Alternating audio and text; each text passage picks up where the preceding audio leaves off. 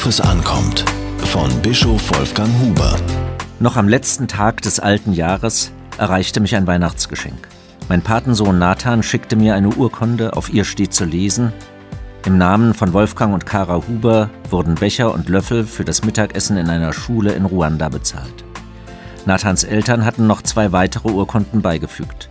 Sie berichten von Spenden, die das Mittagessen und die Beschaffung von Schulbüchern ermöglichen.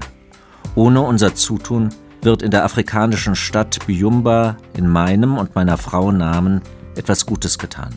Das hat uns dann auch selbst angespornt. Byumba liegt 100 Kilometer nördlich von Kigala, der Hauptstadt Ruandas. Armut und Unterernährung bestimmen das Leben von Kindern in diesem Land. Genauso aber auch der Wunsch nach einer guten Zukunft. Durch das Projekt in Byumba werden 339 Kinder betreut, die allein sind, weil sie ihre Familie verloren haben.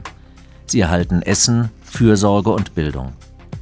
Jeder, der Vergleichbares erlebt hat, weiß, was es für Kinder bedeutet, wenn sie mit hungrigem Magen lernen müssen. Es ist klar, dass ihre Bildungschancen sich verbessern, wenn sie täglich eine warme Mahlzeit bekommen. Dadurch erschließt sich für sie ein Stück Zukunft. Bisher waren es 30 Kinder, die täglich mit einer warmen Mahlzeit versorgt werden konnten. Nach diesem Weihnachtsfest, nach den Spenden, die Nathan und seine Schulkameraden mit ihren Eltern zusammengelegt haben, werden es deutlich mehr sein. Für die Kinder in Byumba sind Nathan und seine Schulkameraden zu Hoffnungsträgern geworden. Das ist ganz im Sinne Jesu. Ich lebe und ihr sollt auch leben.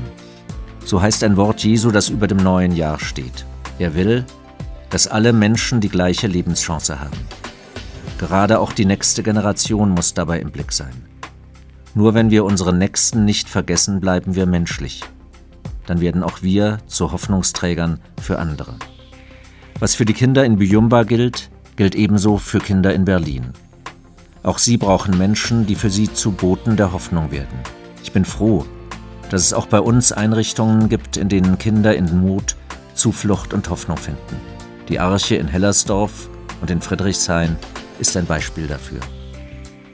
Wikwi Heba, so heißt der Name des Projekts in Byumba, das bedeutet auf Deutsch, verlier nicht die Hoffnung ein guter Leitstern für das Jahr 2008.